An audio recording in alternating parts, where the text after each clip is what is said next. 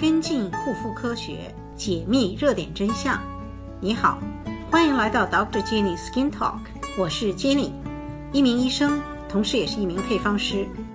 在此，我邀请朋友们通过我的职业双角度来透视护肤背后的科学。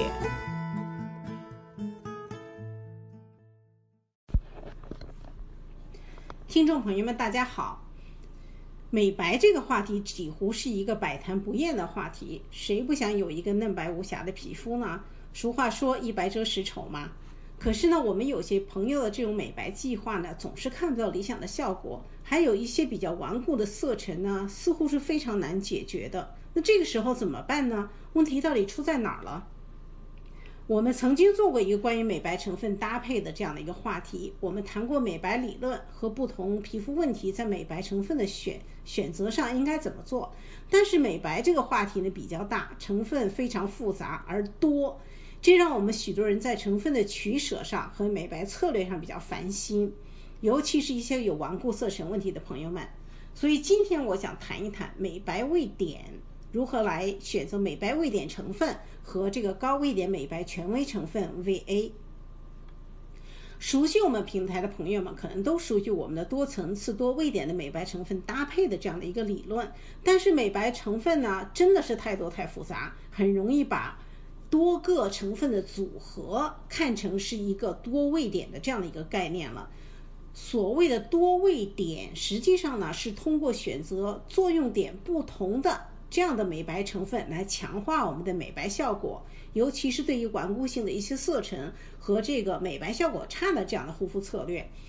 因为色素和这个，因为色素从合成呢到这个肤色的体现上，实际上是一个多环节的这样一个过程。多位点的控色呢？就好比像火车刹车的这种制动装置，你不仅仅放是放在一个轮子上，而是多个轮子上的这样的制动，当然它的效果就会更好。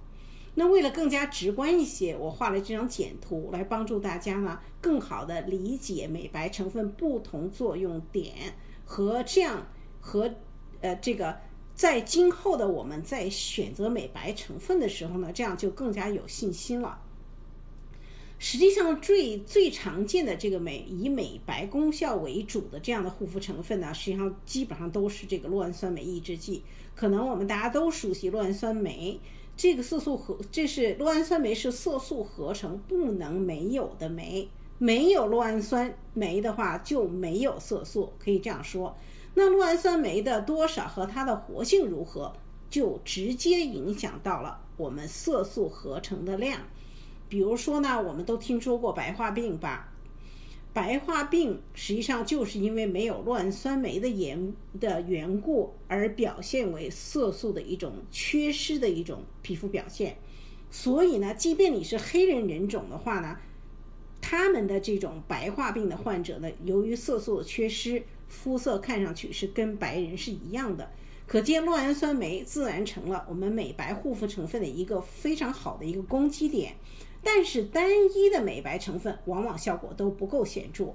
如果你在用护肤这个美白护肤的，呃，如果你现在在用美白护肤的话呢，我猜想你很可能已经在用络氨酸酶抑制剂了。但是呢，你试过它跟 VA 酸衍生物的合作吗？从这张图中呢，我们可以看到 VA 酸衍生物大体上有两个色素合成的工作点。但是根据据研究呢，它跟其他美白成分最大的区别，实际上还是在于它能够抑制酪氨酸酶的合成。它用这种方式来帮助我们降低色号。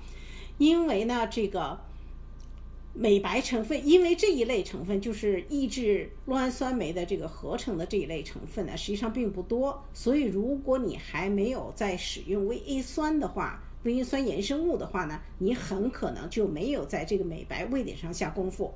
我们都知道了，当我们的皮肤接触到诱导色素成生成的这样的刺激的时候呢，它除了通过激活现有的酪氨酸酶来加速色素的合成，还通过刺激酪氨酸酶的合成来促进和延长这种致黑效果。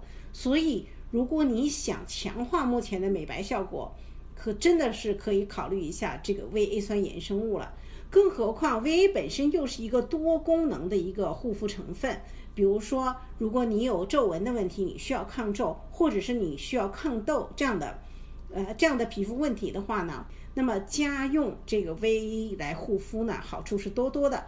更何况你收获的呢，不仅仅是美白，更重要的是嫩白，这个是我们大家都需要的。那谈美白，我们就不能不谈青坤，因为它在美白方面呢，仍然持着一个黄金的地位。因为青坤本身呢是一个多位点的美白成分，比如说呢，它抑制酪氨酸酶呀，它抑制酪氨酸酶的合成啊，它破坏色素合成的场所呀，以及它对色素细胞有一种杀伤力，也就是色素细胞的毒性作用吧。